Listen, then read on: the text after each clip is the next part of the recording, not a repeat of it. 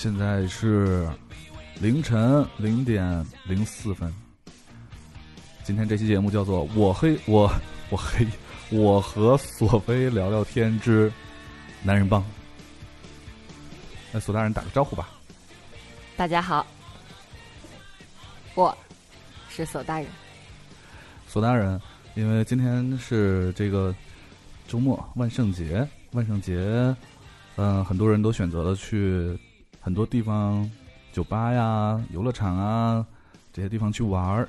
但是我们呢，就是选择了另外一种方式来过这个节，跟那个万圣节一点关系都没有的一种方式，叫看话剧。对，然后我们今天去看了一个很不错的话剧。那根据这个我们的一个一个小习惯呢，就是会因为这个话剧，呃，而做一些我们自己这个从男女不同的性别啊以及感受对一个作品会有不同的理解。那这个在这个深夜呢，我们两个人决定喝着咖啡啊，听着歌，放着小音乐，然后一起来把这个我们对这个这出话剧的一个自己的一个。感受吧，然后，呃，在这里做一下思想的激变，也也是一种分享吧。好，那么这个话剧其实是一个怎么说呢？很就还没说这个话剧名字呢啊，说了《男人帮》。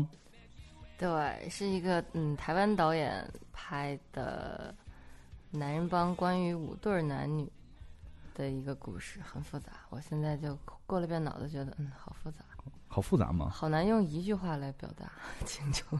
对，他讲的到底是个什么事儿？我刚才发了一条朋友圈，我就觉得啊，可能是那个那个那个男人感到空虚，在不得志之间，然后呃，又重回了家庭温暖的怀抱的这样的一个故事吧。我觉得这好像是只是一个。对，其中这五对男人当中的一一其中一个，是因为这个原因。其实，这里面每每一个每一对儿的原因都不一样。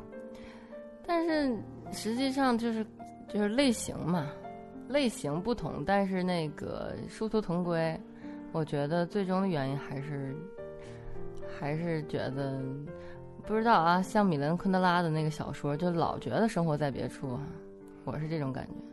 好吧，我们既然要聊这个话剧呢，所以因为有很多朋友都没有看过这个话剧，所以先简单的对这个话剧的这个背景和情节做一个介绍。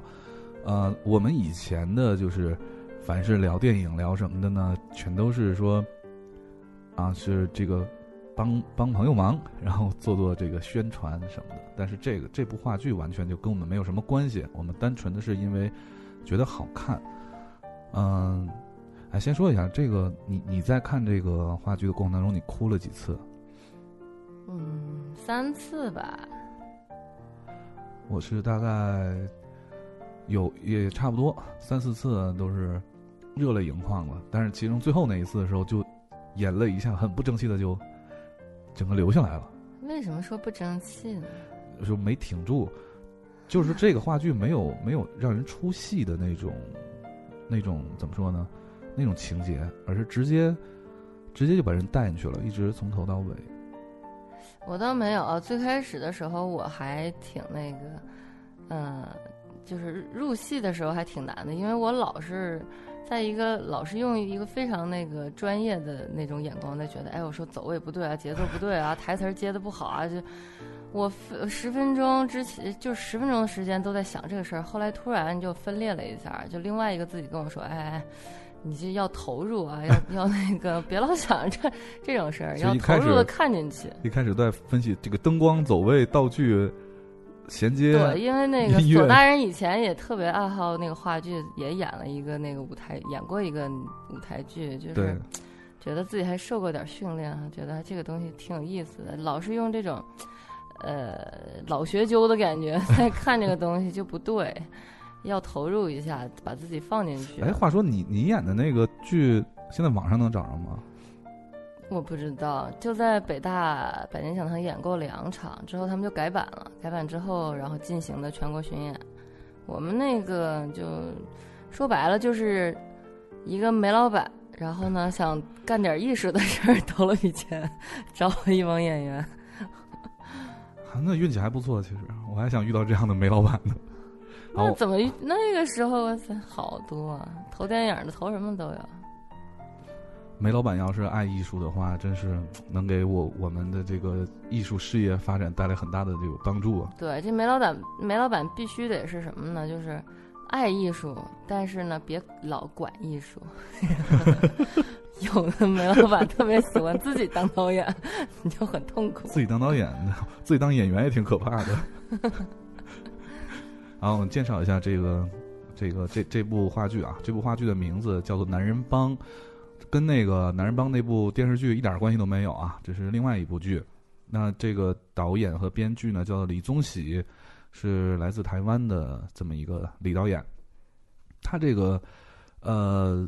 这个男人帮这个话剧的这个宣传，宣传的宣传语是这么写的啊，是叫做“中年男人的自白书，年轻男人的预告片，天下女人的防身手册”。对，然后其实它里面就演了呃五个中年五对儿，就五个中年男人的家庭，然后 slogan 是这么写的：“荣誉要凭剑戟争霸，但爱却要归田卸甲。”然后大概情节啊，这个文案跟大家念一下，很快的念一下。这个故事从五个中年男人开始，背景呢是五段婚姻，表现了五种面对现实与过去的心态。这是一部中年男人的自白书，年轻男人的预告片，全天下女人必备的求生手册。人生千帆过尽，当你拥有一切，还有什么值得去追寻呢？五个中年男子有着不同的生命经验，却不约而同的以空虚。作为人生至此的结语，无法烙印的齿痕，一生追寻只出现一夜的花香，回归时序的上下课铃声，记录过往浓情蜜意的情书，在现实中追求舞台的浪漫写意，一切关乎爱情，却也无关爱情。男人帮并非帮派之意，而是一群失意男子物以类聚的相互的分享过去、现在的落寞。对他们来说，在这样组合的时间、空间、角色中，才能尽情的宣泄情绪，才能找到了解他们想法的知己。知己并非结离多年的妻子，妻子只是美好，曾经的美好，只是在男人帮外头，以柴米油盐为运转中心的过去。这是这个大概的一个情节的介绍。刚才可能大家也会听着莫名其妙，其实这个五个中年男子呢。分别呃讲了五个故事，啊，这五个故事呢，从概括了从他们每一个人就是怎么去结识的这段，怎么开始的这段爱情，到婚姻，到婚姻或结束或濒临结束或无谓的维持，然后去寻找自己心中想要的，呃，那等怎么说呢？自己心中想要的那个自己，然后最后却却又因为。种种原因回归到家庭里面去，啊，总体是这么一一个戏吧，大概时长是两个半小时。嗯，对。然后我我在看这个戏之前呢，就特别想上厕所，然后没有找到厕所在哪儿。然后看完戏以后，就全程都都没有想过要去厕所，所以还是一部很精彩的戏。好，我们就根据这个五个男人的故事，我们可以开展一个就是对这个五个男人故事的一个思辨。一个辩论，索大人，你准备好了吗？这你准备好了吗？我没有。我先聊了半天。刚才介绍了一下啊，是这样，呃，这五个男男人呢，先介绍，我们先从第一对儿开始。这个第一对儿呢，啊，这个第一个故事叫做无法烙印的齿痕。那个背景呢是这样的，呃，这个。男人呢是他呃中年以后呢是一个这个成成功的这个心理医生，然后在他他的爱情发生在童年，呃他们班转进来一个这个新来的一个小女生，然后坐在他旁边，呃每天呢送这个小女生，他第一第一眼就喜欢上了，然后每天送这个小女生，呃上学放学，呃他经常因为他这个男生经常迟到嘛。所以这个女生会每天在他的这个手腕上咬一个手表出来，对吧？咬一个手表出来，然后会呃每天都咬。呃，后来呢，因为呃两个人后来就结婚了，在一起了。在一起之后呢，这个他们后来分开的原因是什么？是因为这个男男人他呃职业决定他后来他越来越成功，所以导致他每天就是陪伴妻子时间越来越少。我觉得这这什么逻辑呢？这不能这么说。哎呀，战争就要开始了。不是，战争就要开始，不是说成功了就就没有时间回家了，不是这么理解的。我觉得本身就是这个男的，他觉得这个东西索然无味了，他的兴趣点不在这儿了。就是咬手表已经带给不带不了他乐趣了。他最后他他说的台词也是，就最最开始咬的时候，嗯，那个还会觉得疼，对，后来就是慢慢就没有感觉了。嗯。这个东西导致了他就不愿意回家。可是我觉得他，你你其实他对这个事儿还是挺，挺那个耿耿于怀的。就是我我是说那种好的那种方面耿耿于怀，就不能忘记。就比如说这几个，这几个男人出去喝花酒的时候，就感觉特别像那个那个那个那个，就前前几天那个电影《心花怒放》一样，甩一把钱那个过来，咬咬我，说我爱你，说错了，说你错了，对。这五个男人可能分别代表了就是婚姻生活的五种类型。对，从相爱，从从相识、相爱，然后到在一起，到生活了很多年之后，就五个类型，你可以分别给大家介绍一下。第一种类型就是两小无猜，然后结婚，然后索然无味，然后离婚。嗯。然后这个男的呢，就是游走于各个女人之间。第二个类型呢，就是，呃，一次就是他就是。在门口偶然认识的，就是那个火火火火火火他们家。啊，这咱们可以一个一个挨个介绍。刚才说的这个第一个类型，就是说这个心理医生这个类型。嗯，对，他是这个两小无猜，从小到大，然后结婚。呃，第二个类型，你说在门口认识那是哪哪对儿啊？火火啊，要当演员吗？我是个演员啊。对，我是个演员。他是，呃。怎么说呢？就嗯，有有几次，三次面试演员的这个机会，但是因为第一次是因为认识了他的这个后来的老婆，就没去成；第二次因为呃这个要结婚没去成；第三次是因为就也是马上要去了，然后是因为他老婆说怀孕了没去成。你先总结性的给大家介绍一下，大家都没有看过这他这这这个这个类型，就是他那个呃认识了一个女孩儿。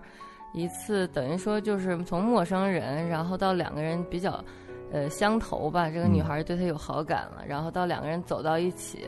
他一直有个演员梦，但是都因为他他就是觉得，为了这个女孩儿然后放弃了。等他人到中年的时候呢，他就想重新再找回梦想，这个梦，因为就是生你也可以理解嘛，婚婚后哈，就是人到中年，各方面都比较稳定了。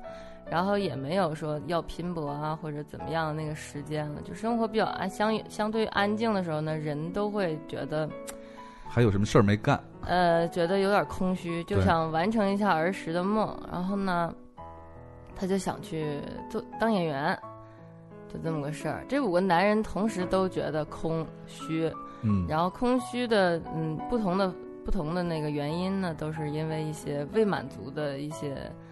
嗯，心心结吧，对，或者是都有，或者没满足的这个事儿，或者是没有没有做成的事儿，或者是没有见到的人，嗯，因为第三那个就是这样的，我们第三个可以介绍那个男生，是因为，嗯，就是那个呃，闻花香那个是吗？对对对，那个因为那个女孩带他去，他是有一个情节，他有个情节就是他那个也是呃高中的时候情窦初开的时候碰见一个特别帅的女孩。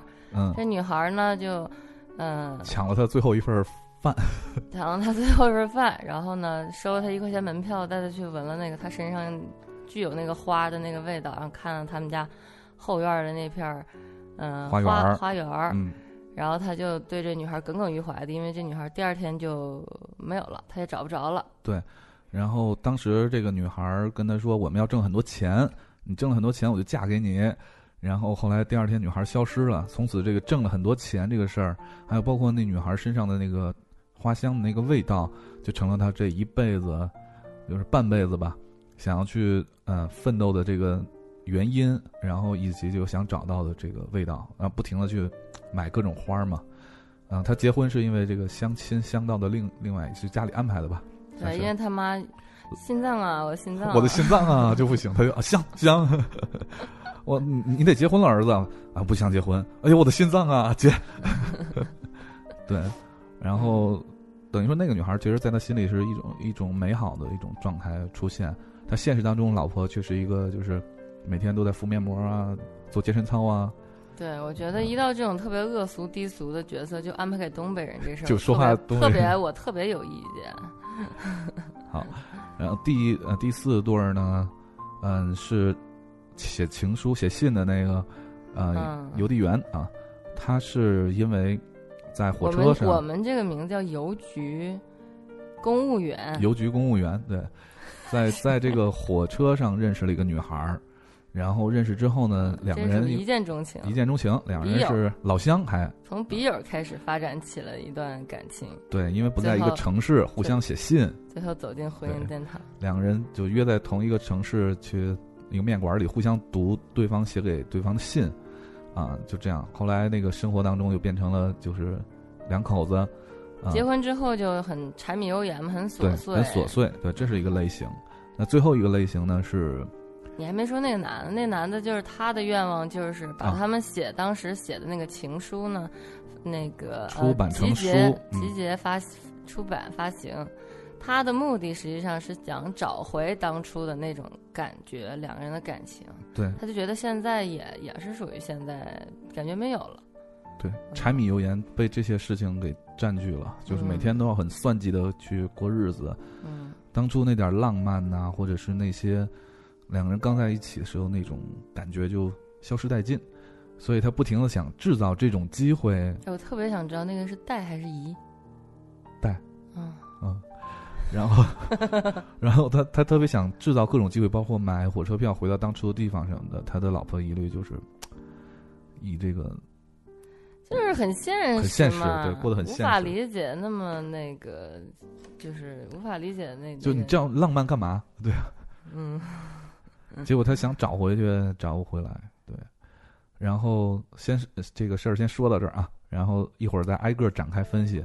第五对儿呢，第五对儿实际上四个人的老师，四个人的老师啊，这四个人是同学，他们老师呢就是跟这个爱情就是同事，同事对，两他跟那个女老师同一同一天进到这个学校当新的这个老师。嗯，啊，他打下课铃儿，那个女老师师打上课铃儿铃儿，，嗯，然后两个人就利用课间的时间，小小的呃小聚一下展，发展了一下，对，最后在一起。其实这一对儿并没有什么矛盾，而是因为这个男老师呢，他随着他读的书越来越多，因为他的他的愿望一直是想就是再接着念书，接着去教大学嘛，当时教小学，所以导致念的书越来越多，思想上形成了一种对，就是精神就越来越不正常，就追求一种更高的精神境界吧。对无我的境界，对无我境界，我就是这个宇宙，这宇他宙就是想。探讨永恒，什么是永恒的呢？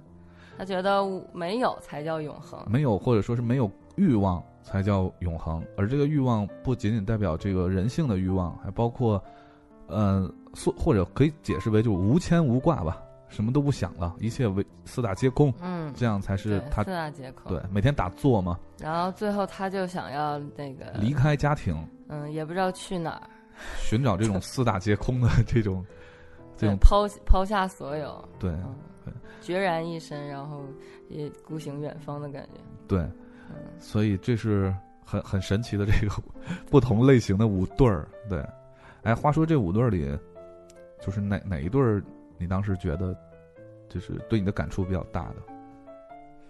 嗯感触比较大，对，哪种感触啊？就都有不同的点，都有不同的。那咱一个个。来吧。嗯那你说你吧，你既然这么问，我肯定你自己有答案，你先说呗。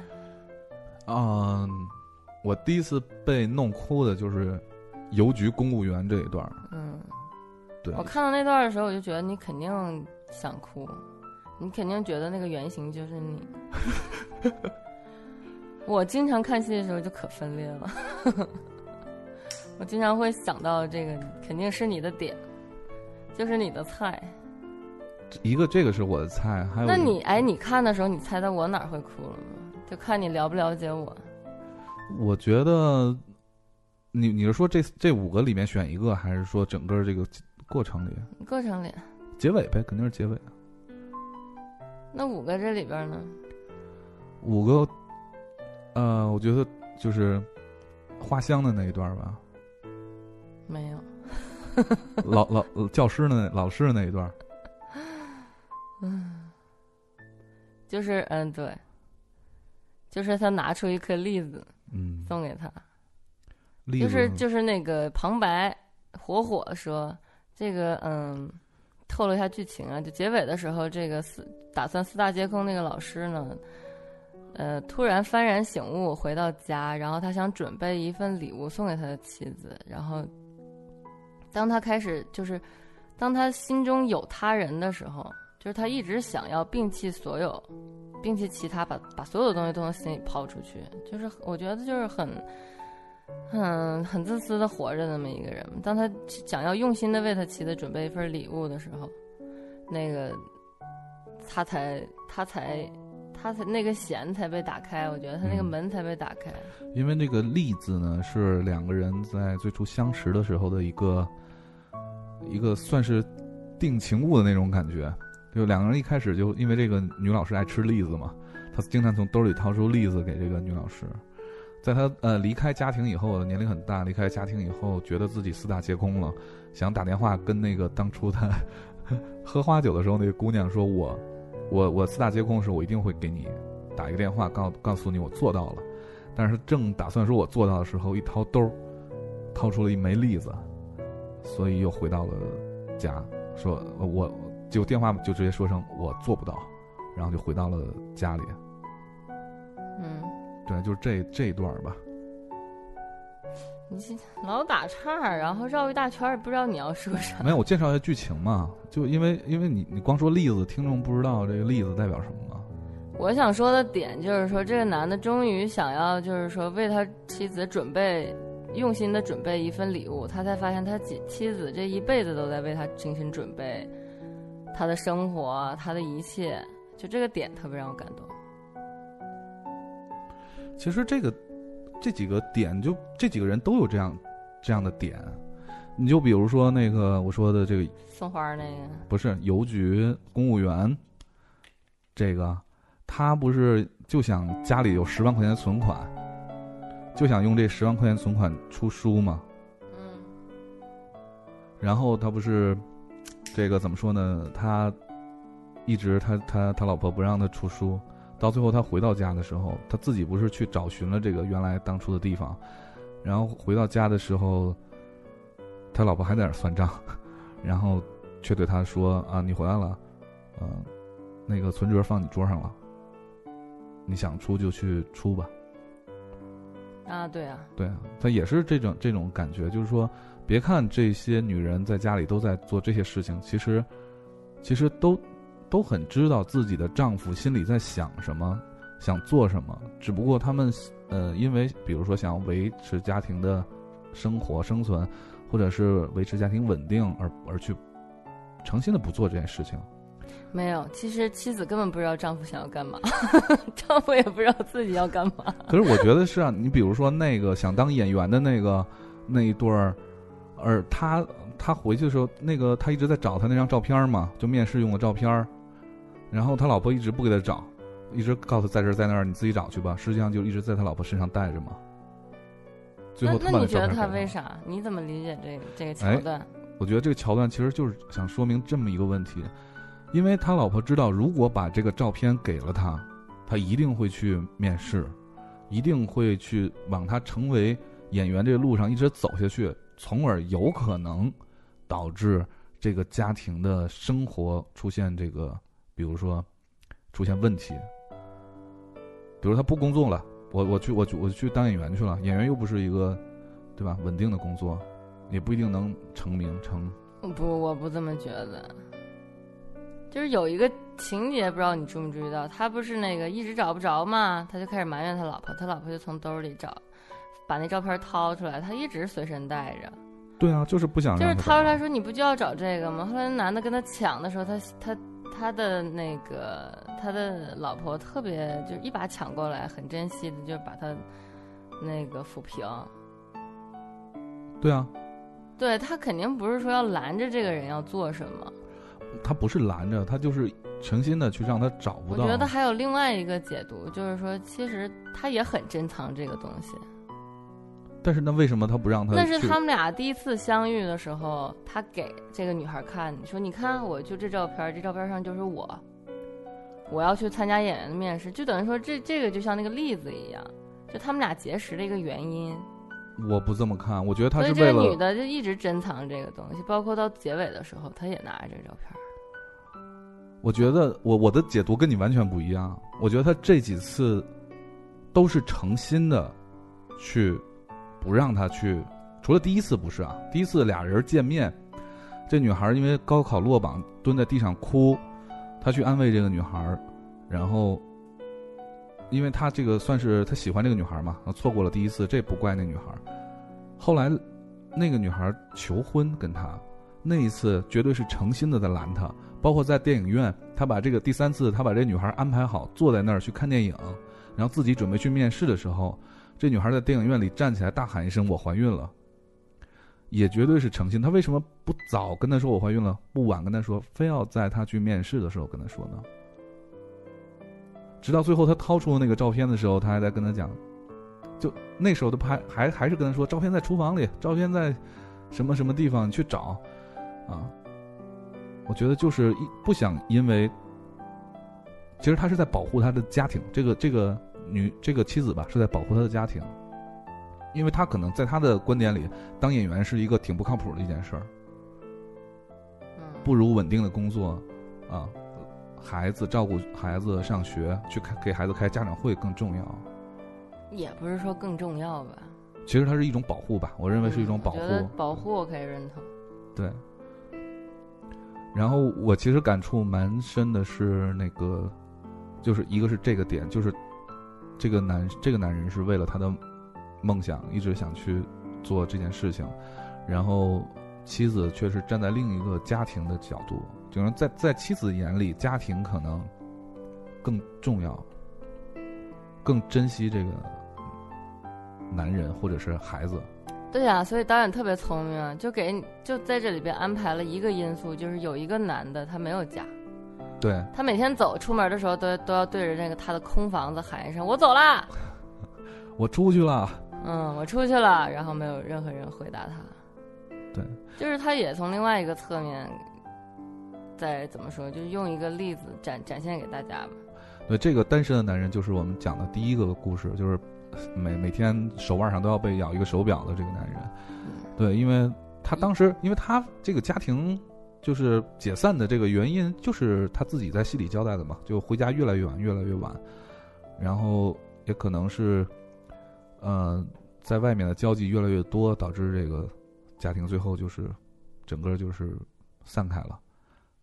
散开之后呢，他开始过一种单身的这种生活，啊，这种单身生活让他觉得，因为他们每周这这位四个五个男人会聚一次又嘛，跑茬了，你这你要说啥？没有，我是想说这五一周他才聚一次，就意味着这一周七天里头，他有六天是自己，所以他会特别深刻地去感受到那种一个空荡荡的房子那种落寞。就是没有人陪的时候，他有就是有好多个不固定的那个女朋友，给谁打电话都不理他。导演安排，对，导演没有安排，别人理的时候，啊，你你不要从导演的角度去看，我们在讨论这个 我没从导演的角度，我就说他就把这个事件推向一种极端，在极端中你才能就是那个看的这个东西看的矛盾更更更强烈嘛，对吧？嗯如果你不到这个极端的话，他有的时候能约上人，有的时候约不上人，那你就不会感受到这么强烈的一个矛盾冲突，他就每次都约不上人，所以才才凸显他的孤独，对吧？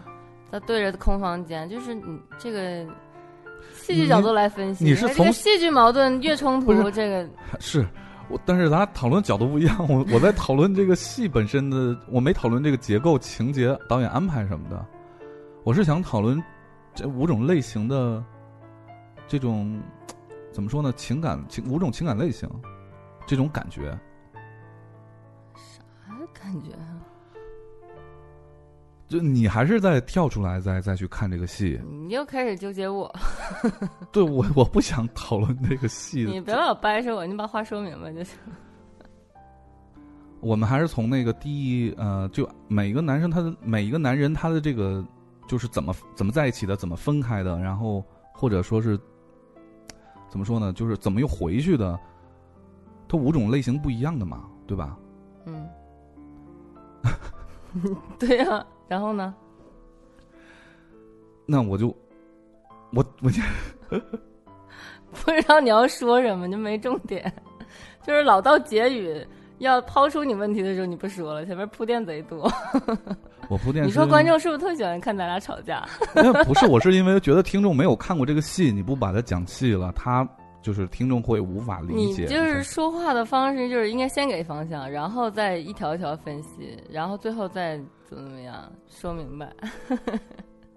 好吧，嗯，我我是想从一个就是我看这个戏为什么直接带进去了，然后直接就看进去了，因为这个五个男人除了那个那个老师的那个我这不是老师，除了那个自己一个人生活的这个这个我无法太能理解以外啊，那四个我都是比较能勾起我自己的这种这种相同的感受。嗯对，所以我我就觉得这那四个我是有很多话想说，比如说这个，呃，闻到花香，因为花香的这个这一句话怎么总结它的这个剧情呢？是叫做一一生追寻只出现一夜的花香。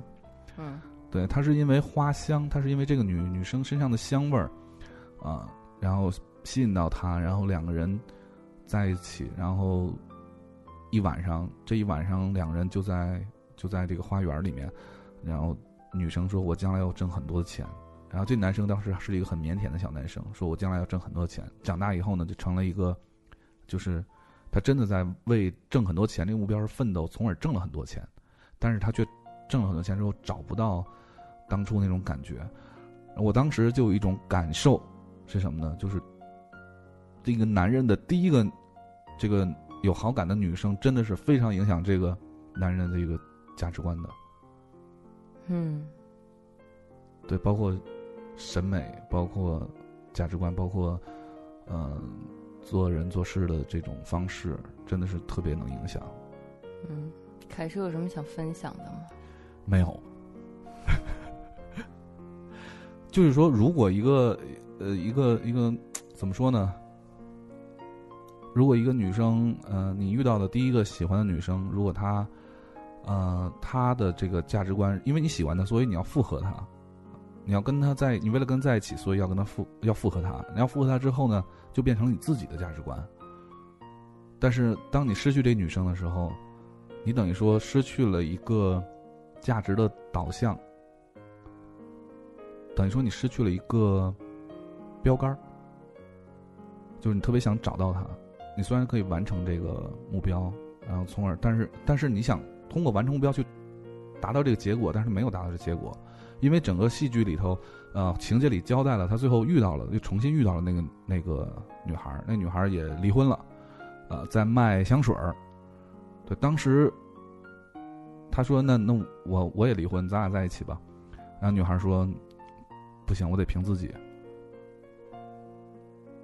我就觉得这种改变让他会觉得心灰意冷，这也是为什么，呃，他最后又回归了自己的家庭的一个原因。我觉得不是吧？嗯那如果这个女孩说：“那行，那咱俩在一起吧。”他还会回家吗？不是回不回家的问题，就是 他是想要，他最终的目的是想跟这女孩在一起，所以这女孩让他喊他就喊，让他做什么他就做什么。嗯他挣钱也是希望能跟这个能找到这个女孩跟他在一起，嗯所以说他实他实现了这个东西，实际上是为这个人。但他这个这个心结久久没有被完成呢，他就会始终记着，他也不知道自己挣钱要干嘛。对，当他找到这个女孩呢，这个女孩告诉他说：“那个我要靠自己挣钱，嗯因为这个女孩的她的终极目的不是这个男的。”这么说你明白了吧？就是这个女孩的终极目的是什么呢？我要挣很多钱，实现我自己的人生价值。但是这个男的的是要实现自己的人生价值，就是跟这个女孩在一起，所以我要赚很多钱，是这样的一个逻辑。是这样啊，当他明白这件事儿的时候，他回到家，他发他就是怎么说呢？从他那个粗俗的老婆呃身上呢，就是他就就是这个老婆每次都给他买很多的很多的花，他也不知道这男的为什么要买不同的花。嗯但是他老婆虽然每天特别忙着在家锻炼呀、做美容啊、看电视啊，忙着这些事儿，但他他还是就是因为他跟这个男的在一起了嘛，嗯还是想要他的每一个细节，他都很关注他这他的他他的另一半，所以他也感受到了这个东西，又重新在他身边的人找到了这种花香，用这个花香隐喻呢，就是说，他又重新找到了自己的那个目标，所以他回家了，因为他明白了，就是这个女的为什么拒绝他。嗯，这个倒是没想到的，啊，我是这么理解的，我不是这么理解的。对呀，所以你肤浅。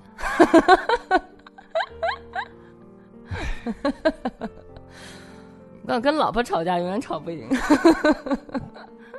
因为这是代表两种不同这个角度的这个看待同一件事情，所以不能说谁比谁高明或者谁比谁肤浅。你看，你往回找吧。对，而是我我们真不同角度，你别人的角度不一定是错呀。是啊，嗯，那你说我肤浅？我就说了呀，你要非要跟我争论这事儿，你说。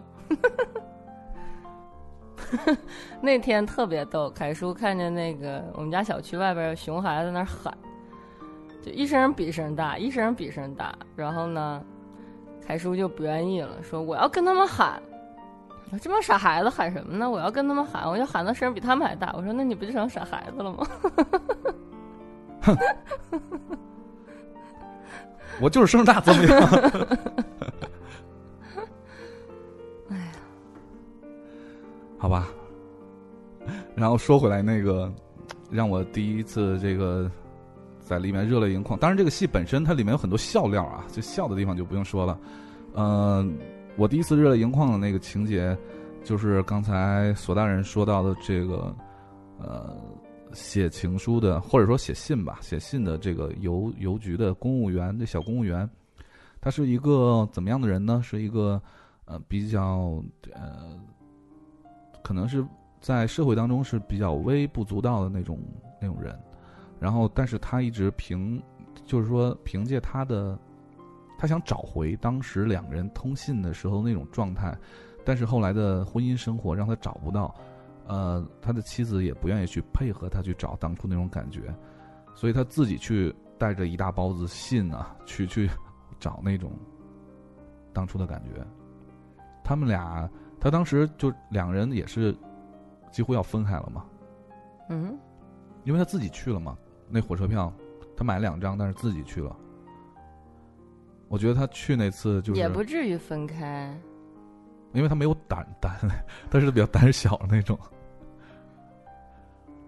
嗯，他们他们这对儿就是这个男的性格可能是那种感情比较细腻的那种嗯哈，然后他一直珍藏珍藏着这一百零八封信，就是他们这相识一年，然后就在一起了，人家不用通信了。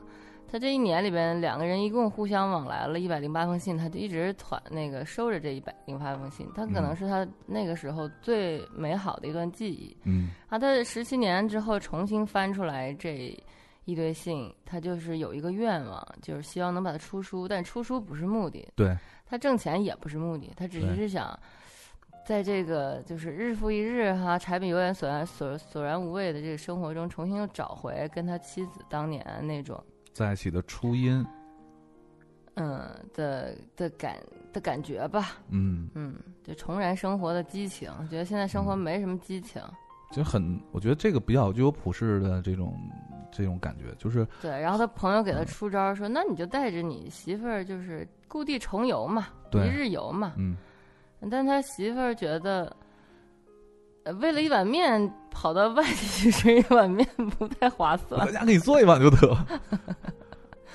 不太划算，嗯。所以就拒绝了，就是没去。嗯。但是他走出去的时候呢，就是他媳妇儿其实想拿起那个票跟他走，但是导演就是开始我特特别不理解这个这个导演的安排哈，他把他那个呃剧情推到这样的一个境地，但是他又往后延续了一下，就是让这个女的拿着这个车票，嗯，想要出去的时候，就话外音喊了一声妈。等于说就是场场上同时有五对儿夫妻，呃，就四对儿夫妻，外加那个牙印儿男，嗯他们他们这是呃九个人嗯一直在场上同在同一个场地内的不同时空中发展各自的故事，嗯但是就在这一刻呢，这四个女的实际上这这四个丈夫其实都出门了，对然，后这四个女的都想同一时间的起身去追他们，或者说就是按照他们丈夫的意愿去改变这个生活。对，然后话外音出现一个妈，然后这一幕就结束，就收掉了。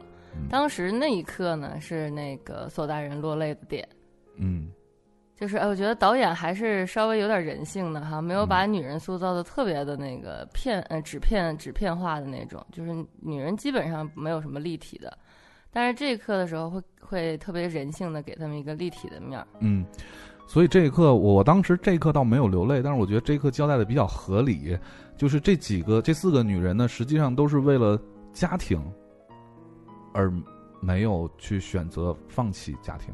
对，所以说嗯女人都是活在当下的，男人没事儿就是老，要不就是想往远走，要不就是往回走，就永远就是老生活在别处嘛，老想不明白。啊，就我就我觉得啊，什么呀，男人都这样，哎，我擦擦汗。或者说人人经常都会这样，所以米兰昆德拉是大师嘛。因为我是我我我很能理解这个这几位的这种这几个人的这种怎么说呢？哎，电脑黑屏了，嗯，然后我很能理解这这几个人。你像一个是想找回过去的感觉啊，一百零八封信，想找回当时他们通信的时候的那种状态啊，那个时期的呃女朋友和那种感情状态。我觉得这是很正常的，就是每个人在生活了很很很长一段时间以后，不只只是因家庭啊，比如说工作也是，呃，事业上也是，就你在做了很长时间的事情以后，你很很容易忘掉我当初为什么要做这件事情，不忘初心嘛，很多人就忘掉了初心，然后感情也是这样，我跟我为什么当初只选择了跟这个人在一起，而没有选择跟其他人在一起？在经过了无数年的这个柴米油盐之后，就忘掉了我当初为什么要跟他在一起，所以会选择离开。我觉得这这种解决方式就，这也是为什么他想找回，因为他不想离开，所以他才去会往回找当初他们在一起这种感觉。这是一种啊，这是邮递员这个不是邮递员，就邮局公务员这个。然后，那个寻找花香的那个，完全是因为心里的一个心结。因为这个女孩身上的香味儿是她唯一能记住的线索，啊，她找不到这个女生，这个女生却带给她了一种崭新的这种价值观和生活方式，然后她达成了这个过程，她完成了整个过程，却没有达到她想要的结果，所以这是她的一个心结，所以她想找到这个女孩来完成她的心结。至于。将来这个找到以后，这两个人是在一起了，或者是分开了，只要他找到了，不管哪种结果，对他来说都是完成了、了却了这个心结。这是这个，呃，寻找花香的这个。然后，另外当演员的，想当演员，那是他的一个梦想。然后几次都是因为他的妻子，啊、阻挠他去完成他这个梦想，他不理解为什么。然后当当他的妻子拿出那个从自己身上拿出他的那张照片，然后交给他的时候，我觉得那一刻他是理解了。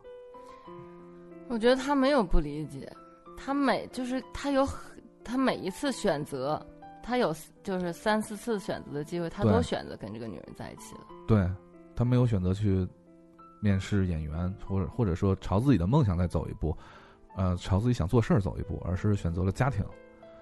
对，但他一直是心有不甘的嘛，他总觉得我我应该去试一次，因为他一直没试过。假如说第第一次或者第二次他去试了，有可能回来只只是因为只是因为他去选择了那边，而是吵一架，但是他有可能又踏实了，也是不一。定，那你觉得他试一次如果失败了，因为很明显他还会再去试一次。这个事儿就是就是这样，其实不需要他有第几次，就不用说让他试一次或者不让他，就点不在这儿，就是点是在哪儿呢？就是选择，因为他就算他试了一次没成功，他还会想再试第二次的。因为他是个失败的，就明显从那个他不是失败，他就连尝试都没尝试过。他他就算他的那个女朋友或者他现在的老婆阻拦他也是，就是他就没有给他那个让他开始的那个机会，而且而他自己也选择了没有去开始，只是就是说，哎，结婚十七年或者是多少年之后，他又想起来这个事儿了，他又重新的想要重拾他这个演员梦。我觉得不是他是突然想起来的，而是他这这个从这个一开始第一次遇到这女孩到结婚十七年后，他一共就这么四次机会，因为他没有其他的机会，他一共就得到了这四次面试的机会，对，但是他放弃了三次，第四次也是最后也放弃了嘛，嗯，对，没有表示。实际上第四次没表示，只是说他又回来了，对，啊这个对吧？第四次他就他就离家出走了嘛。第四次，实际上第四次就直接他离家出走以后，就交代到这个整个开这个戏开始的那一段了嘛。这个戏怎么开始呢？就是这他想去面试这个演演员嘛，然后就就想演演演了一试演了一段给他这几个哥们儿看嘛，是这么开始的吗？这时空不是这么转过来的吗？然后他那几个哥们儿就是因为觉得他演的不好，然后所以才分别每个人讲了自己的故事嘛。自己的感情故事。就没有没有，就是没有表示他这一块儿，只是只是那个他这不是说四个男的都离家出走了吗？嗯然后不喊了一声妈妈，嗯灯光不就掐了吗？嗯掐了之后再出来的时候，是他这个这个演员牵的牵的线，把这几个人的后续牵出来的。嗯记得推了半扇门，然后戴了个面具，嗯拿了个夜奔的小旗子，嗯实际上没有表示他到底有没有去面试，对吧？他离家出走，他说我就不能为自己活一次吗？对吧？嗯。他离家出走了，出走之后再次出场，他是以这样的扮相出来的，说了那个《水浒传》的几个台词儿，嗯。几个开篇的那个就算引言那样的，嗯。然后把分别把这几条线索牵出来，就比如说那个教授的，然后呢，嗯、牙印儿男的，然后那个嗯、呃找花香的，还有那个吃面的那个邮递员，牵出来之后没有表示他，哎，那这么就等于说他是用他去面试演员的这样的一个，我觉得啊，我理解的是，他面试演员的这样的一个，就是两个戏的时空拧在一起，用他当一个引子，把这几个人引出来，但是没有单独表示他去面试还是没有去面试。那我觉得这么说，他其实是去面试了，去面试了，嗯或者就可以说他去演了，对演完他还他又回来了嘛。演的就是夜奔嘛，拿着夜奔最后去，其实是演了这几个人的这种生活嘛，然后又回来了嘛。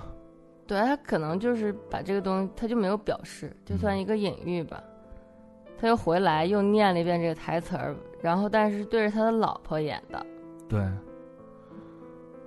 嗯，最后那个还说到这个老师啊，这个老头子，老头子去寻找精神上的、心灵上的自由了。最后他回来，回到这个他妻子身边。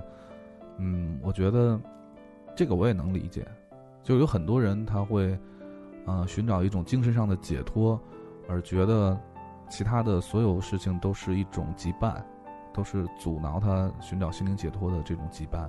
所以会抛弃这一切。这种做法其实比较的自私，我觉得，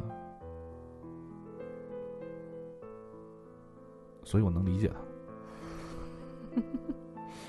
嗯就我能大致想到这个他为什么要这么做。嗯，对，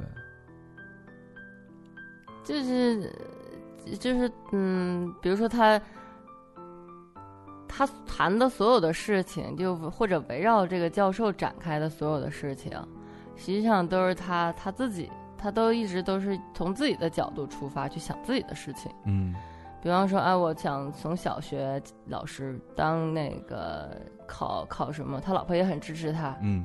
再往上考，然后当大学老师，啊，他现在成大学教授了，然后他又想那个四大皆空，每天打坐，嗯，嗯，就是他生活中的重心只有他自己，对，因为他他在幡然醒悟回来的时候，也不是说理解吧，他可能就是他就更加理解别人了，嗯，因为他意识到自己也做不到，因为你像他，其实，在生活当中，就两个人在一起的时候，家庭里，啊、他老婆在跟他讲这个孩子们婚礼应该怎么准备的时候，他不也是在那儿睡觉嘛，就根本就不关心，嗯，对他关心的只是自己心灵上的自由。对。哎，书读读书读多了也不好啊。对，然后所以这几对儿，呃，但是那个啊就是，呃，一开始就就直接离婚了，那那个实在是那个离不能太能带入他的这个心理活动，就是那个心理医生那个，那是他老婆跟他提出的离婚。嗯，被然后离婚的时候，呃，他让那个雅叶男把那个手表摘下来，然后这男的就说：“你我房车孩子都给你了，你连手表你还要？”摘下来之后呢，这女的就在他胳膊上深深咬了一口。嗯实际上，就咬他那口的那一刻，这个男的就我觉得就像给他戴了一副手铐一样，他这辈子都活在这个牙印儿的阴影下。有道理，这个我特别同意。嗯其实他想，他也想通过，比如说找其他的女人，或者是找这个兄弟们每周喝个酒，聊聊天儿，来来从中获得解脱，但始终就没有解脱。他没有什么烦恼，所以他不谈什么解脱。但是呢，他的烦恼就来自他离婚之后。嗯，他离婚之后，结婚纪念日还是会给他这个前妻打电话，然后没人接。嗯对，也会去回到他们那个当初一起走过的地方。反正我对这个他的这个心理活动，就正好咱们看完戏出来的时候还碰上他们，碰到这演员，然后我对我就在想，他这个心理活动我一直不太能能理解，因为没有过类似的这种经历吧。嗯，那那几个都还行，我还大大致都能理解，因为我有时候也也会有自己想做的事儿，有自己想做的事儿呢，就。你经常，对我经常有自己想做的事儿，对，是不是广大听众特别理同情和理解索大人？哎，这点索大人做的比较好，就是从来不阻挠，呃，想方设法去这个帮助我去完成我想做的事儿。继续夸。对，对，凯叔老是不表扬索大人，每天都找茬儿。找茬儿还行，嗯因为我也我也有很多就是想做的事情，然后这些事情往往会影响到这个，比如说两个人在一起的时间，比如说会会改变一种生活状态。所以我特别想问你，难道你不觉得我也有很多想做的事情吗？对啊，我都支持了，你想做的事情我都支持你去做呀。嗯，比如说你去这个排排舞剧啊什么的，那就是特别想想问，就是那为什么两个人要在一起呢？我觉得两个人在一起也是，我觉得这也是一种一种过日子的方式吧。就是说，互相去帮助对方完成这个对方想要的做的事情。比方说我去做什么事情，我其实也不用你帮助我。对啊，你要做什么事情，也不用我去帮助你。但是我是你的坚强后盾啊。假如说你这件事情就是没做成，你还可以回来，你还可以我去排舞剧，或者是我出国，怎样怎样的，我觉得就是，或者你想那个换工作，或者是你想做电台，这也也成功或者失败什么的，就也也不需要我帮助，或者也不需要我怎么怎么样。就是为什么两个人在一起要在一起？我给你举个例子啊，嗯，前一段时间，前几天你还记得你跟我说，就是你你什么也不想做了。那我说，那你就什么都可以不做了，反正还有我呢。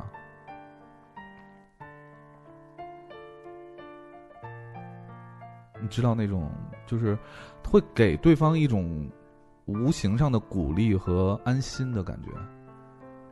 嗯，那你说婚姻生活是这样吗？就还有好多，就比方说，好多人是不会，是没有想做的事儿了，是吧？就是像像那个我们遇到的事情这样，比如说，就是所以就是想跟你探讨一下，为什么人要结婚？为什么人要结婚？肯定就是两个都按部就班的，那个波澜无惊的这样两条平行线，就这样，两人为什么要结婚呢？这问题很大呀。那可以反过来想一下，就是如果，呃，如果没有结婚，然后两个人还是想做这个两个人想做的事情，那会不会跟结婚的是不一样的这种感觉呢？比方说我我日子过得也特别好，对吧？你日子过得也特别好，啊，为什么要在一起生活呀？我觉得两个人在一起生活是为了过得更好啊，也不会更好，也不会更坏，至少不会更坏。就是假定是这样的，假定条件是这样的，就是为什么要人为什么要结婚呢？是啊，人为什么要结婚呢？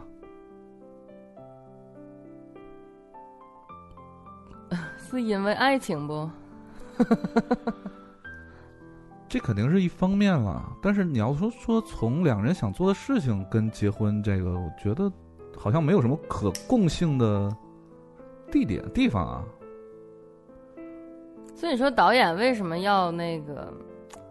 也不能说导演了，他设定的五对儿中间有一对儿是这样的嘛，或者有有两对儿是这样的嘛？就是他老用就是某个人他身上发生的特定的事件，比如这男的要完成一什么事情，老婆不让，这种就属于特定的，对吧？嗯不是所有人，不是不是普遍意义的，他就设定一个这样的矛盾而已。但是大部分人是不不会涉及到这样的矛盾的话，那他这个导演对婚姻或者是对家庭生活、对成年男人的这种困惑，他的他提他提供的这个视角也好，或者是提出的问题，他排这个剧的目的是什么意思呢？我觉得好像每一个中年男人都会有自己想要做的事情，却因为家庭而不得去不得不就去他对。他提供给大家买票进去看嘛，他提供给观众这种对婚姻的思考，他的导向是什么样的，或者他自己对婚姻的思考是什么样的？你比方说，那我就问了，那为什么要结婚呢？要是所有的这些矛盾冲突和假定条件都不存在的话，你就问你觉得婚姻是什么？你你会怎么回答？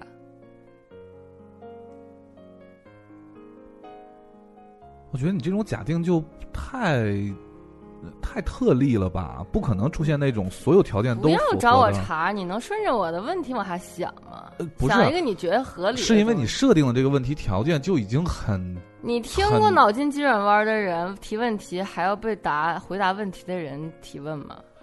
不是问题，是不是脑筋急转弯啊？我我是在想就，我给你提个问题，你老要再提问，你再反问回来我，因为你设定的这个条件就很奇葩呀。怎么奇葩了？你设定条件不具备普世的这种，啥叫普世啊？就是每个人都这样，而不是每个人都这样不是，我就我就问你，如果是这样的呢？如果是这样的话，那结婚只有一个一个意义了，就是衍生后代啊。因因为你给的这个条件就就好像是一列火车的铁轨一样，它只能这么走就是你。的思考结果就觉得就是就是那个，我不是下一代，我不是这样的结果，是因为你给我的条件就只能有这么一个结果。谁说的？那你说是什么？不我就问不知道啊，我想问一下嘛。每个人都是不一样的，这个不是像一条铁轨一样直直的两条平行线的往前走的这种限定好的生活。就是你给的这个先决条件已经是这样了，那只能这么一个结果。那那你说就那就是，你身边不也有实例吗？你的朋友不也因为就是太生活太一帆风顺，就离婚了吗？我身边因为不能繁衍下一代，所以离婚了，啊，对吗？那你的答案就是这个呗？婚姻在一起的意义就是这个吗？我们把这个问题留给观众，你们也结婚的或者没有结婚的人也思考一下，欢迎大家踊跃留言，对吧？嗯然后我们下一期读一下大家的那个留言的内容。但是你不能把条件设定这么绝对化而给一个答案。就在这样绝对化的，才有助于你们去思考啊它最本质的东西。那我们在如果你掺杂各种内因外因，很多条件在一起，你就找不到最根本的那个原因了。不是，那你再重新问一下这个问题，再归拢一下这个问题，让我们的听众回答一下。你把这个题干再说一下。大家再重听一遍就知道题干了。多点击啊，多点击。这骗点击啊，这是。我，实际上你你的设定是这样的啊，就是两个人在结婚和不结婚对生活没有，就是自己的这个物质生活还有理想生活都不会影响到根本的情况下，为什么还要结婚？是不是？不说两个平等的个体，嗯对吧？嗯两个相对独立的个体，嗯不是残缺的，嗯就是说我需要你的钱或者需要你的帮助，明嗯白我这个意思吧？嗯他自己发育很完整了，两个独立的个体为什么要结合在一起？为什么要在一起生活？就他自己也能活，他为什么要跟别人活？那肯定是想我们把这个问题留给观众。你的答案我已经知道了，好吧？我刚才不是下一团，你刚才不是这么问的，这不是我的答案。那你这么说，我又有一个新的答案。那可以说，你都没有好好听我的问题，你就上来直接提问了。你的刚才的问题是基于咱们两个人之间这种，我不纠结了绝对化去问的。我没有说，我说咱们俩去思考我们俩为什么结婚。你刚才是从咱们俩的日常生活这么说的，好好听我的问题。好，我们进行下一套。没有下一套，凯凯叔要气绝身亡了。我擦他嘴边的血。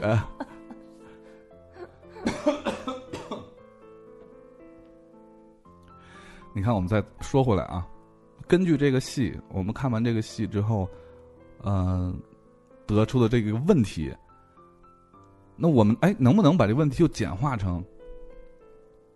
因为我我觉得两个人在一起的是在一起之前根本也不会想到我我是因为跟你在一起，我会的怎么样才会会有一个预知的结果才在一起的。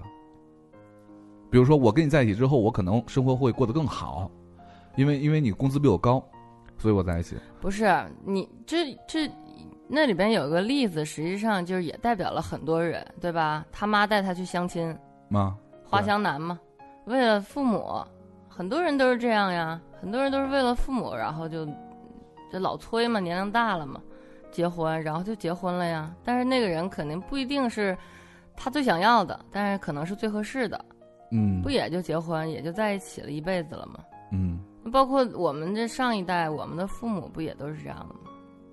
这很正常。那那那那这样是不是能得出一个结论，就是两个人即使一开始不喜不互相喜欢或者不相爱的话，跟两个人一开始互相喜欢、互相相爱，最后得出的结果是一样的，就是都能过完这辈子。嗯，啥意思？就是两个人一开始如果不是互相喜欢，而是比如说父母之言、父母之命、媒妁之言，然后在一起了，就跟过去很多这种包办婚姻似的。提出的问题吗？对，然后，嗯、就是过了，比如说七八年以后，也安安稳稳的可以两个人一起生活了，或者说两个人一开始就互相喜欢，互相彼此这个心动，然后因为爱情，然后俩人结合在一起了。过七八年以后，也是殊途同归，最后跟不喜欢的人，最后那个轨迹，生活轨迹是一样的。那为什么还要找一个喜欢的人呢？啥问题呀、这是你想说什么？就是你是觉得跟谁都能结婚，只要为了结婚是吗？那就是就是得出答案就是那就是为了结婚而结婚嘛。那爱情的保质期有多长时间呢你？真是太跳跃性了。不是啊，我跟你说，凯叔一点都不是摩羯座，特别没逻辑。不我怎么没有逻辑？这个很有逻辑啊！你看，那个就像你说那个，因为他妈，所以这个花香男跟一个东北大娘们儿结婚。我我提这个典型是因为你你刚刚才你提了个问题，你说那个呃结婚就什么也不问什么也不为，就是很你觉得很多人结婚的时候就在一起的时候，可能是就是没有想那么多，为了钱或者为了什么的。我说也也不一定，有很多人结婚可能也有其他的原因。就是你说人结婚的时候，实际上没考虑那么清楚。我说就是我我给出的那个，我说我觉得我在戏剧中看到的一个东西，可能是他还是有目的性的。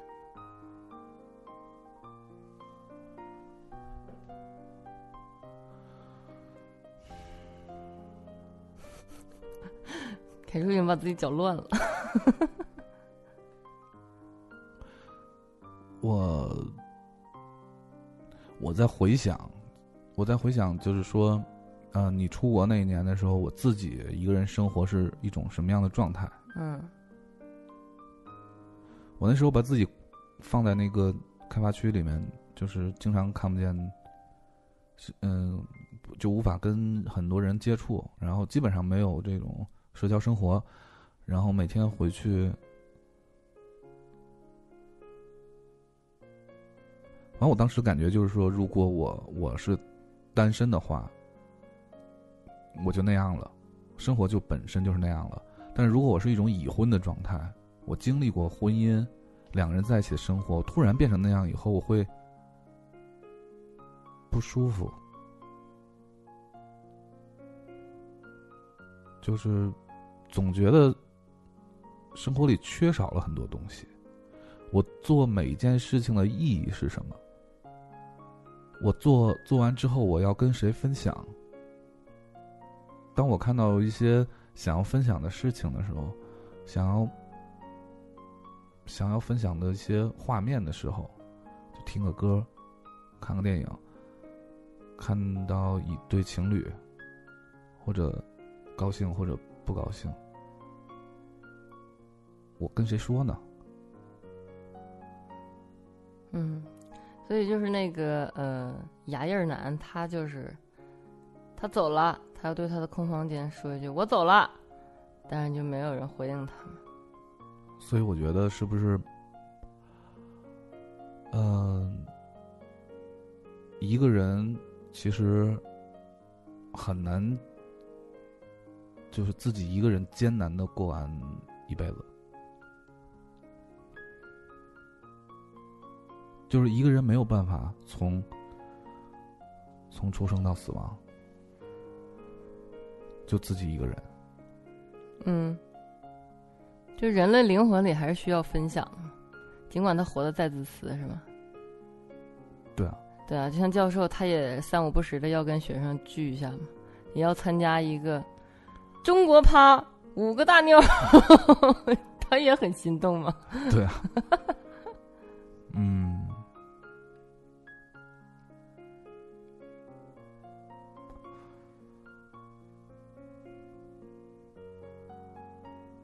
我觉得那种能一个人从这个一个人开始生活，比如说二十岁，到自己老去到七十岁，嗯，都能一个人的话，连条狗都不养，我觉得这是很很很牛逼。这个，嗯所以那不是人类的那种天性，我觉得。嗯，就算和尚四大皆空，还要坐在一起念经呢，对吧？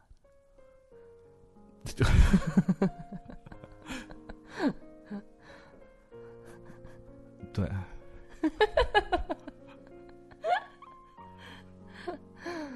放首歌吧，渴了，你放放歌跟渴了有什么关系啊？口喝也可以喝口水。你喝你的没事儿啊，那你放首歌吗？最后再放吧。中间放一首吧，让我们也想想接下来说什么。啊、放什么歌呢？放那个那个放一首我我喜欢的那个吧，好，行吗？那就是最近正在上映啊，那个《大话西游》就重新登上了院线，这回是正经清版，对正经八百的登上院线了。然后我我特别喜欢那里边所有的音乐，真对所有的音乐，但我最喜欢的就是这首歌，名字叫《一生所爱》。嗯，卢冠廷，对，好吧，那我我们一块儿喝口水吧。嗯，来吧。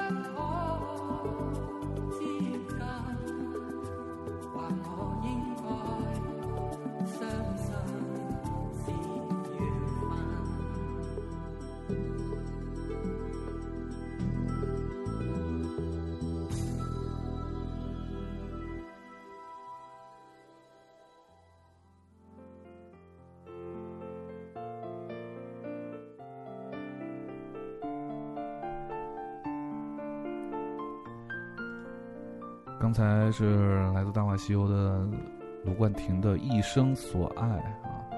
这首歌其实大家都蛮熟的了，但是呃，有机会看看那个现场的 MV。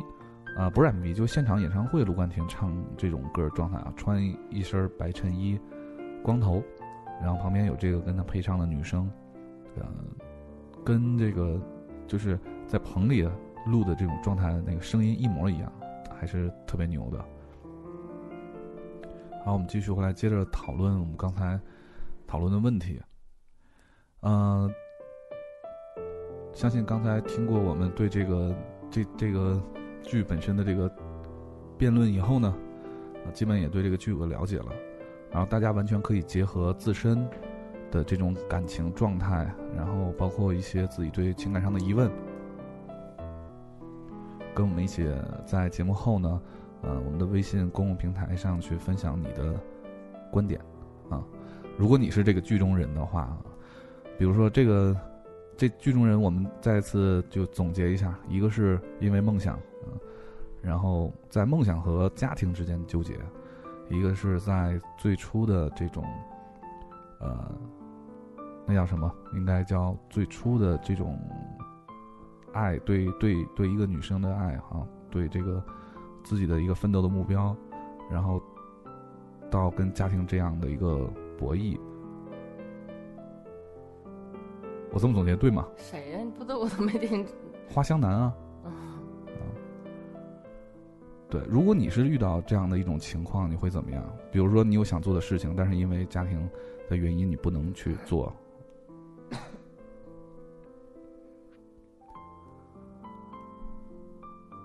不过我觉得还现现在是不是他他是因为戏剧的原因把这几个矛盾给极端化了呀？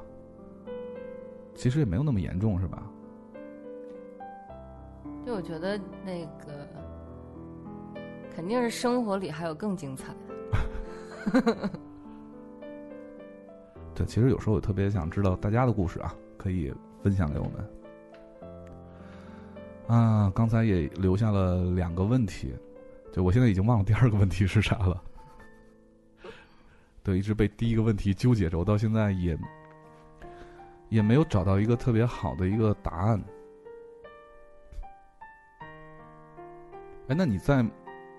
就是你在美国那一年里头，就是会会对这个，就是怎么说呢？会会会对呃我们平时在一起生活这种状态有一种怀念，或者是特别还想回来的那种感觉吗？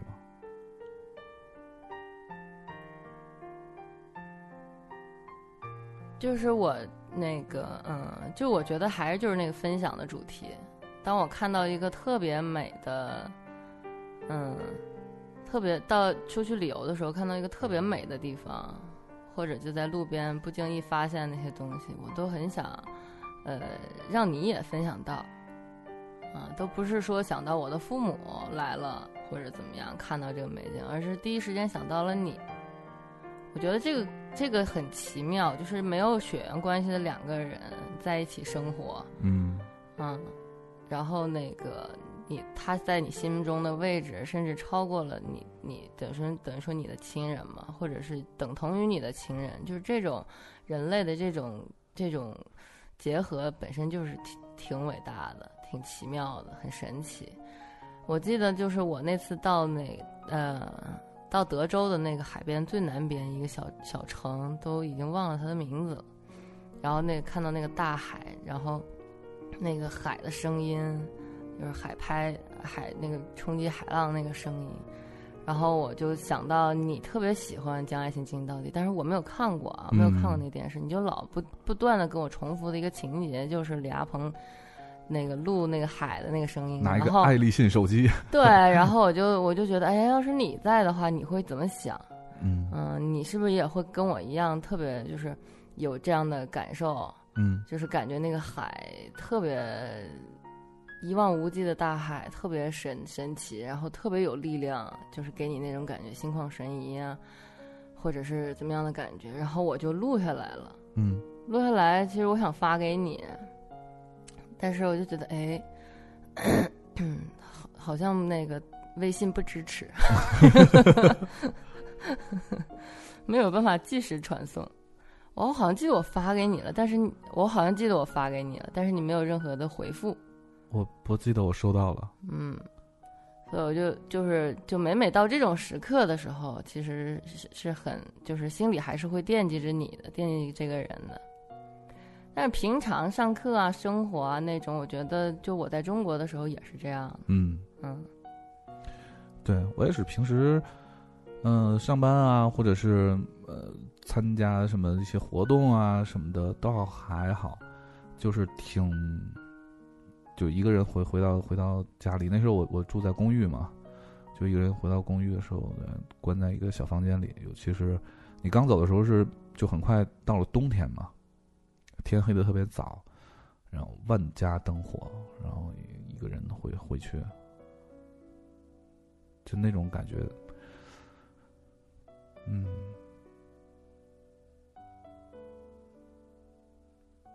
除了分享，还有什么其他的不习惯的地方？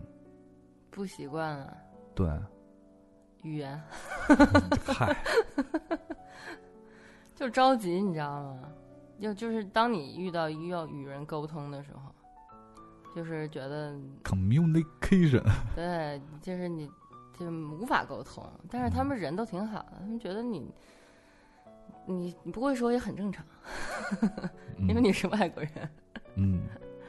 我们成了外国人，嗯，他们的人都特别特别 nice，特别好，嗯，嗯，因为你在那个城市就不是一个特别节奏没那么快，很慢，然后每个人都溜达的，也不知道靠什么为生，反正就过得特别的，嗯，很很惬意的那样的一个城市，嗯，挺好。然后在纽约肯定是不一样的，在纽约就是感觉像北京嘛，嗯。嗯，因为人特别多，各各个地方的人都涌到纽约，你就觉得在这个城市没有家，没有那种，就是你是一种飘摇的小船的那种感觉，没有在归属，感呗。就那个地方再怎么样，它也不属于你，就是人没有，就是安安定不下来，嗯静不下来，嗯，就这种感觉。你像我们，我在那待了一年，每次出去玩儿，就回到我那个小破公寓嗯 的时候，我就是慢慢建立感情了。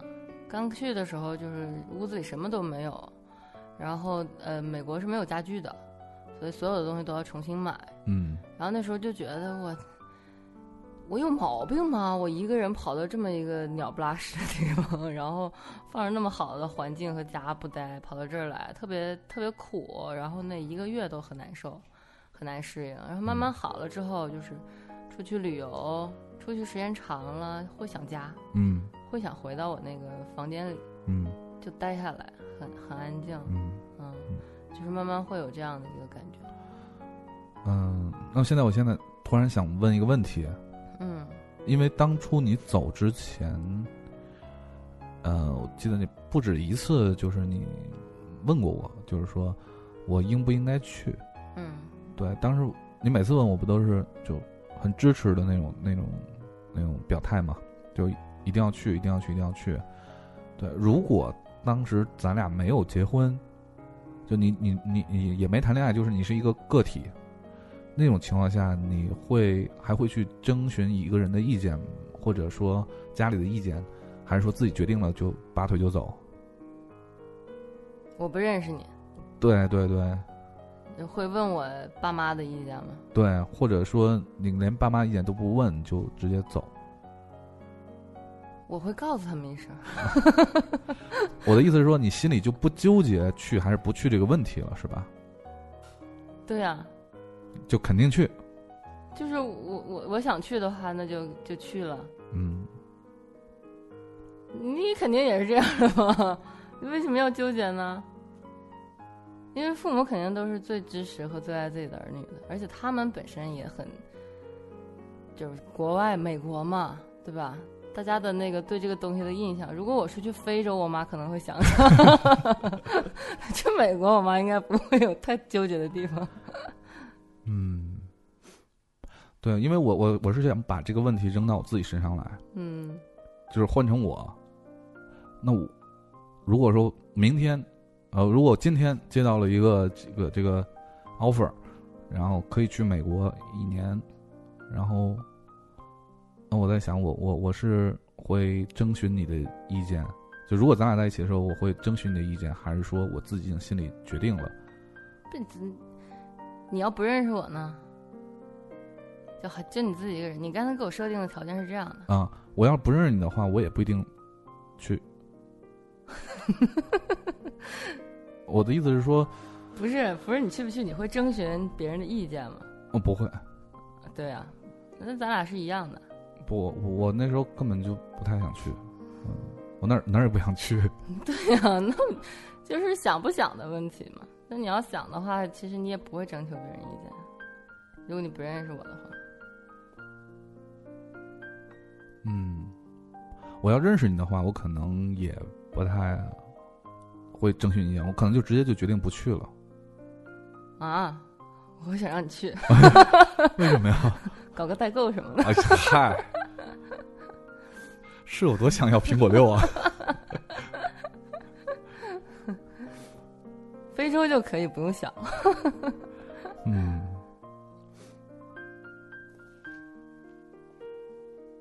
哎，那你说像我我我不知道男生跟女生的对一件事情就是决定会考虑多久这种事情的区别，是男女不一样，还是说每个人都不一样？就要做一件事情，要考虑多久？你去美国之前，这个事儿就是你知道你能去了，然后到你决定去，你是有过一个就是思想斗争的这么一段时间吗？我的过程是我我我我开始是我想去，但是没有机会。哦，原来是这样。嗯，嗯因为像同学在其他的学校，他们已经去过了，嗯然后我觉得哎，有一个公费这种出去。学习、嗯交流、增长、提高自己的机会，还是很好的。好官方啊。然后那个，但是我们那个时候还是没有这个机会的嘛。嗯然后那个我那个时候就是很想去，然后也挺想看看有没有什么其他途径嗯，得到这个机会。后来哎，很好，我们学校终于也有这个名额了，因为嗯它是还是有名额的嘛，嗯名额限制的嘛。有些学校是有资格，有些学校没有资格申请。然后就刚好有这么个机会，我就想那就争取一下呗。所以这一点我还挺佩服你的，就是能够，就挺挺能自己一个人折腾的。我也挺佩服你的，就是你想做的事情，你就是你有这个想法了，实际上你你是都是先有想法，我觉得，嗯，那肯定啊。对啊，对肯定不是说，比如像像工作调动这种，肯定是你没有这个想法，突然有这么一个被动的吗有一这样安排，然后你会有考虑。嗯但是当你比如说你有这个想法的时候，那你就肯定就是慢慢慢慢，就是等于说你涉及到的问题，就不是说你想不想去做的这个问题，而是你怎么去把它实现的问题。嗯。对啊，因为我现在有很多想要做的事儿，然后慢慢的在一点儿一点的做准备。嗯，所以说我挺佩服你的嘛。比如说这个电台从没有到有，到大家加入进来，然后到我们有这么多的听众，嗯嗯，然后到到慢慢这样一步一步发展，哈，慢慢成熟起来。嗯，感谢我们的听众，哎呀，就是因为你们，我们才存有存在的价值。嗯，好吧，那为了反馈我们的听众，我前两天弄了一堆那个本子啊，回头那个咱们，你要我的签名吗？哎呀，啊，其实不多啊，几个那个那样冰川世纪是吧？嗯，冰河时代啊，我觉得可以把就是每一个来做过节目的人的名字都可都可以留在那个本子上哈。嗯，现在来不及了嘛。然后这期节目，嗯、如果大家听到的话，因为刚才我们也提到了一些小问题啊，然后希望大家跟我们分享一下你你们在情感当中遇到了这样需要决断的时候，然后你的这个心路历程和你的方式解决方式吧。嗯、如果你能分享给我们，我们觉得还不错的话呢，现在我这边有有啊、这期可以送上两个呃《冰河世纪》的那个正版的那个电影周边的笔记本啊。然后我我跟索大人，我们两个人会写一些这个祝福的语言啊，然后签上我们的大名，特别值钱的大名，然后送给我们听众。一篇儿一个字儿，好大。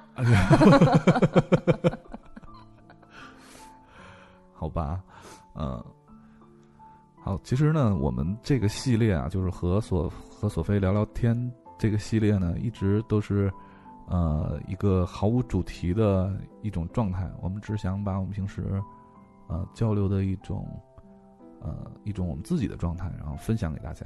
然后，因为我们自己也会遇到一些就是问题，然后也想听听大家的意见。所以呢，呃，这个系列会一直保留下去。我们会针对很多的我们遇到的问题或者看到的事情，啊、做一个没有结论的讨论。对，这样表达出来其实，呃，也挺好的。因为，嗯，我们做这个电台这个平台本身也是想做成一个让大家就交流的一个平台，因为谁也不能说我我教给你什么。或者我指引你什么，或者是我我怎么样，我规定你去做什么，那样都是那个很不很不对的一种一种观点。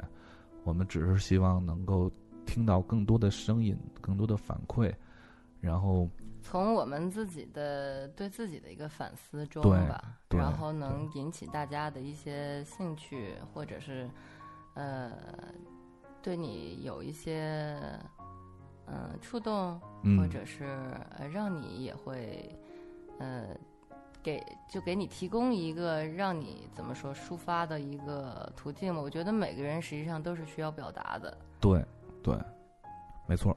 嗯、所以呢，大家也可以把你们想表达的跟嗯来发到我们的这个呃微信的公共平台上面，因为微信公共平台上也不止我们自己能看到啊，我们所有的主播都能看到。那微信的呃公共平台的那个账号呢，就是时差调频，你可以搜索，直接搜索时差调频，它的它的那个 logo 呢，就是我们这个电台的 logo 啊，大家就可以直接能看到。呃，我们的微博官方微博是时差 FM 温暖电台带蓝 V 的那个就是，呃，也可以在上面给我们留言。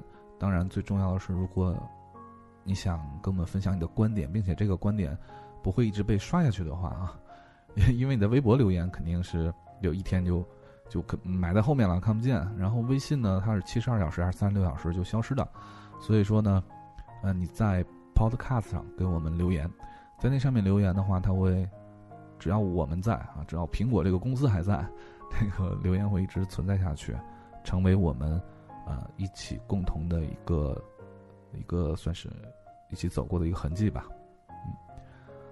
嗯，也许很多年以后，我们自己看我们的自己听我们的节目，听到我们自己的观点，都会觉得很幼稚。啊、也许大家看到这个多年以后再看到自己当初留言，也会觉得很幼稚。没关系，当你们觉得我们都幼稚的时候，其实我们就是成长了。总结的好吗，索达人？此处有掌声。啪啪啪。好，那这一期这个跟索大人聊聊天之男人帮就到这里，然后希望大家呃能够继续支持我们的节目。呃，另外这个男人帮我多说一句啊，他那个演出时间呢是一直到十一月九号。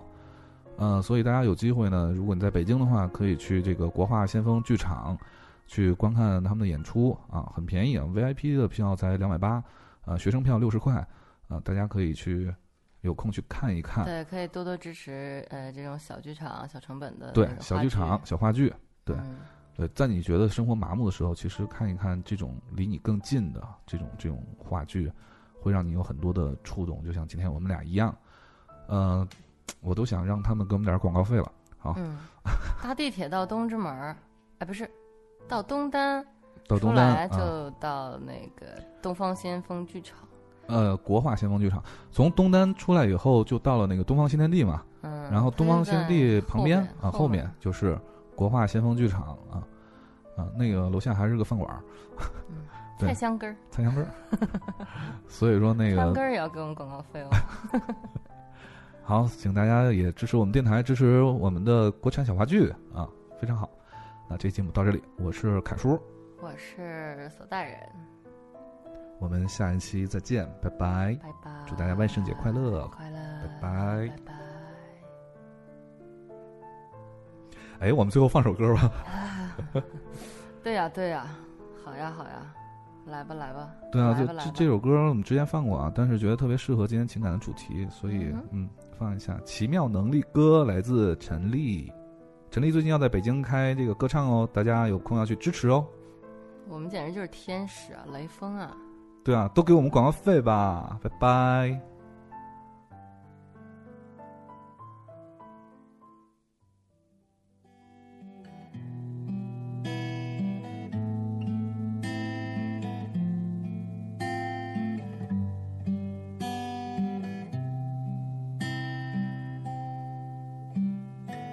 我看过沙漠下暴雨，过大海亲吻鲨鱼，看过黄昏追逐黎明，没看过你。我知道美丽会老去，生命之外还有生命。我知道风里有诗句，不知道你。我听过荒芜变成热闹，听过尘埃掩埋城堡，听过天空拒绝飞鸟，没听过你。我明白眼前都是气泡，安静的才是苦口良药。明白什么才让我骄傲，